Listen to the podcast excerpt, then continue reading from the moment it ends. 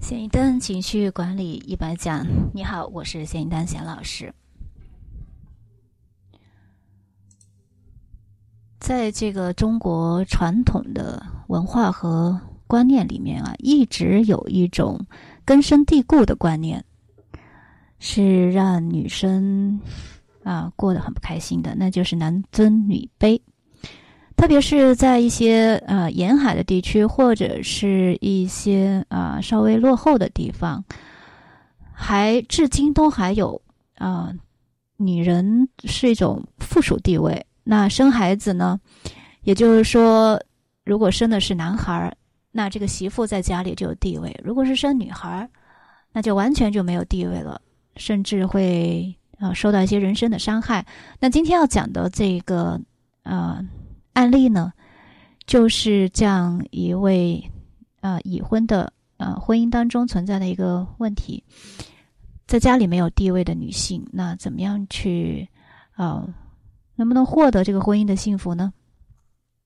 这个来访者呢，呃，已经是两个孩子的妈妈了，本身呢自己的学历啊不算高，为什么一直提这个学历的问题呢？其实，呃，如果一个人他受过的教育越多，那可能呢，他独立的这个思维能力会强一些，就是思维受过一个训练。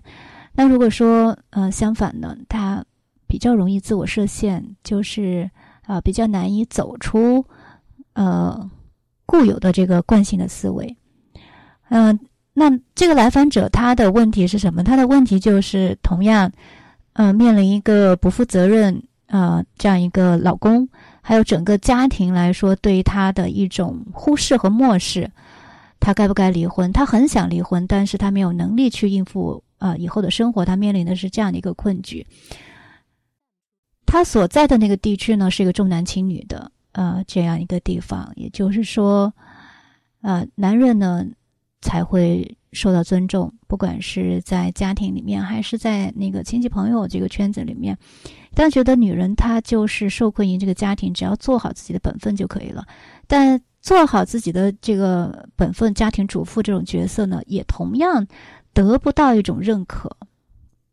啊，这是他们那个地方一直以来的根深蒂固的一种观念。啊，这也体现在他的两个孩子身上，一个女儿，一个儿子，应该说是呃非常的幸运了，啊，那也是男孩子呢受到的这个宠爱会多一些，所以他呃现在面临的一个困境就是他这个老公呢一直呃有很多恶习，那就是吃喝嫖赌都有了，但是他没有勇气说呃提出这个离婚，因为。他的家庭本身也认为说，一个女人就应该忍受这样的一个生活，就是他的娘家也是这样认为的，觉得男人嘛，啊，不管怎么样，你嫁鸡随鸡，嫁狗随狗，啊，不开心要什么开心呢？孩子都那么大，你还能怎么样？但是她确实真的过得很痛苦，因为跟老公来讲也没有这种我们想要的说举案投媒啊，啊，甚至有的人想的更。呃，更理想化一点叫灵魂伴侣，他都没有考虑到这些，他只是希望说这个男人以及他的整个家庭，啊，他身边所有人都能够知道他不不开心，他的痛苦能有人看得见，他的付出也有人看得见。但现在好像是一个透明人，呃，然后她老公又是这个样子，嗯，她就很纠结在离不离这个事情来求助。那首先呢，嗯。还是要缓解他的这种当前的呃情绪的状态，因为他面临的是非常复杂的一个家庭问题。她一方面希望还抱有一点希望啊，说希望她老公能够改变一点，能够对这个家多一点关心，对她多一点关心。那在指导呃的一方面，就是以孩子为切入口。呃，她老公呢，基本上是说，嗯，经常在外出差。啊，也不管说是不是真的在啊做事情不回家，还是因为别的什么事情，他也有很多道听途说的啊不好的传闻，所以这也很困扰他。那就明确了他的一个目标，就是他也没考虑清楚啊。现在还想给老公一个机会，那这是她一个目标。那第二个目标呢，就是假如说啊离婚了，她要怎么去谈这个离婚？离婚后她怎么办？呃，其实很多的人他情绪状态很混乱，是因为他面临很多呃真真实实的这种呃人生的重大的课题的时候，他不知道该从哪一个去解决。那我们抱着这种啊。以修复啊为主的这种初心，还是先从看看能不能啊缓解两夫妻之间的这个关系啊，所以从孩子入口呢，啊让他先啊改变一个对老公的这种长期的敌意。那虽然说他比较受漠视，但不代表说他没有情绪，他整个情绪是非常压抑的，而且啊充满了怨恨甚至仇恨对她老公，但是他又不爆发出来。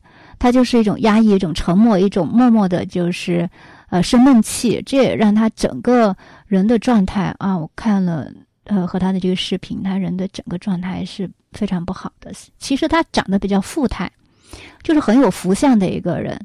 嗯，那在他们结婚初期的前几年，就是他也还在做事情的时候，他们是自己做生意。那个时候，她老公对她还是比较好的啊。我让她回忆说。你是一直那么恨他吗？你们有有没有好的时候？他回忆起来说，那四五年其实挺好的。但是当他呃生孩子、养孩子，然后逐渐转化成这个家庭主妇以后，那丈夫对她的这种尊重也好，甚至以前还夸夸她啊，在别人面前还会啊，就是增加她这种存在感，这些都没有之后，她就很痛苦了。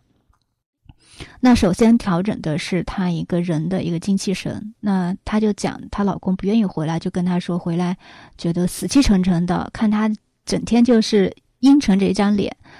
那就先从这个状态，我说你要先去调整。如果说你还希望给他机会的话，那你不改变，你不能给他，呃，觉得你虽然做了家庭主妇，但是你四五年之前，啊。那种状态还在的话，他也是不想回来的啊。其实还是任何一一件事情要去改变，我们首先要自己做改变。那这是第一个，嗯，呃，通过他是两个月的这个辅导，那通过呃前期将近呃一个月的时间，他首先能够控制自己的这种就是这种埋怨了很多。啊，家庭主妇面临一个嗯状态，就是很像怨妇，就各种的抱怨。其实从这些抱怨当中，我们很会发现很多问题是解决不了的。比如说重男轻女啊，啊，比如说周围人对自己的这种啊漠视、冷漠，你是没有办法马上去改变掉的，变成甚至变成很理想的状态。那就先搞定自己，就是让自己强大一点，能够去面对这样的状态。啊！你们漠视我，但是我不漠视我自己。我依然可以打扮的漂亮一点，我依然可以说我主动一点去关心一下。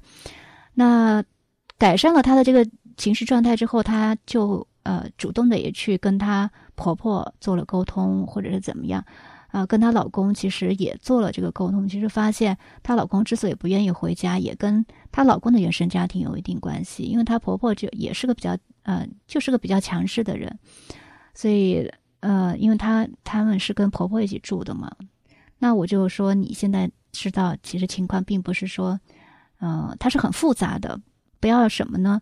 啊，都觉得自己是一个受害者。